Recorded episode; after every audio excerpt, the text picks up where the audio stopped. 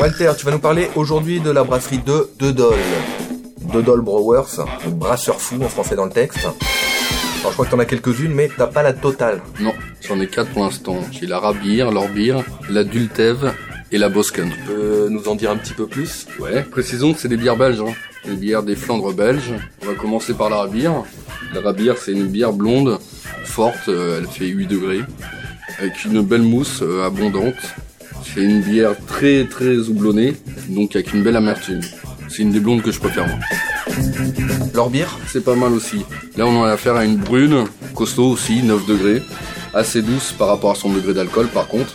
Elle est un peu liquoreuse, avec une pointe de sucre, qui allège tout ça. La Dultev, la troisième. C'est peut-être la plus complexe, elle. Elle est alcoolisée, elle fait 10 degrés. Elle a un goût de levure très prononcé, elle. Une bière blonde à faire vieillir, à mon avis, parce que en bouche, la levure ressort. Donc, en la faisant vieillir, je pense que la levure euh, s'estompe un petit peu. Et la petite dernière, la Bosken. La Boscone, alors euh, c'est euh, aussi toujours fort, euh, 10 degrés comme la Dultev.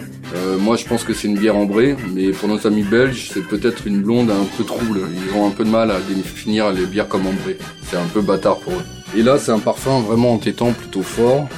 Elle est très maltée, un peu amère, avec une pointe fruitée, elle. Et une belle mousse aussi. euh, Comme les trois autres. Comme les trois D'accord, signe, euh, signe de fabrique. Voilà. Et là on a fini pour l'instant avec euh, les brasseurs fous, mais on va y revenir parce qu'ils me plaisent beaucoup moi les brasseurs fous. Tu vas essayer de faire entrer d'autres Ouais. Ouais ouais. bières de cette. de On cette en parlera plus tard. D'accord, il n'y a plus qu'à goûter. Exact.